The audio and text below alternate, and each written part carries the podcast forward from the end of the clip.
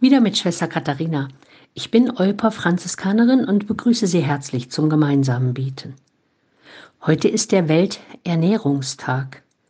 Er wurde 1979 eingeführt und seither findet er jedes Jahr in verschiedenen Ländern statt.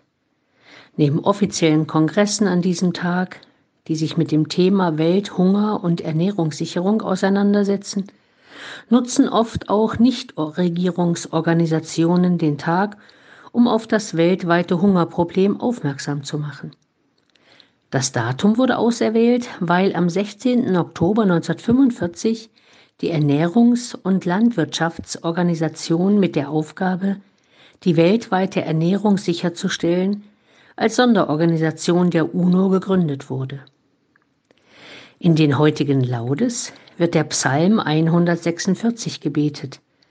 Darin heißt es unter anderem, Recht verschafft Gott den Unterdrückten, den Hungernden gibt er Brot.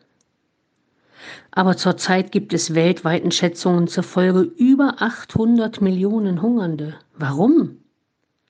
Weil wir es nicht schaffen, die weltweit in Hülle und Fülle vorhandenen Gaben Gottes gerecht zu verteilen weil wir auf Kosten der armen Länder leben, weil wir von unserem Überfluss, den wir hier haben, ein bisschen spenden und Hilfswerke unterstützen, weil wir Waffen liefern, die in Kriegen eingesetzt werden, die wieder Leid und Vertreibung, Flucht und Hunger auslösen.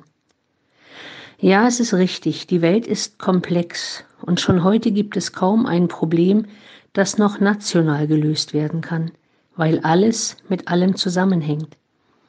Aber es entbindet uns nicht davon, um das tägliche Brot für alle Gott zu bitten, unseren Anteil am Dienst der Gerechtigkeit zu tun und uns einzusetzen, wo sich Menschen darum kümmern, jedem, der hungert, sein tägliches Brot, seine Schüssel Reis zukommen zu lassen.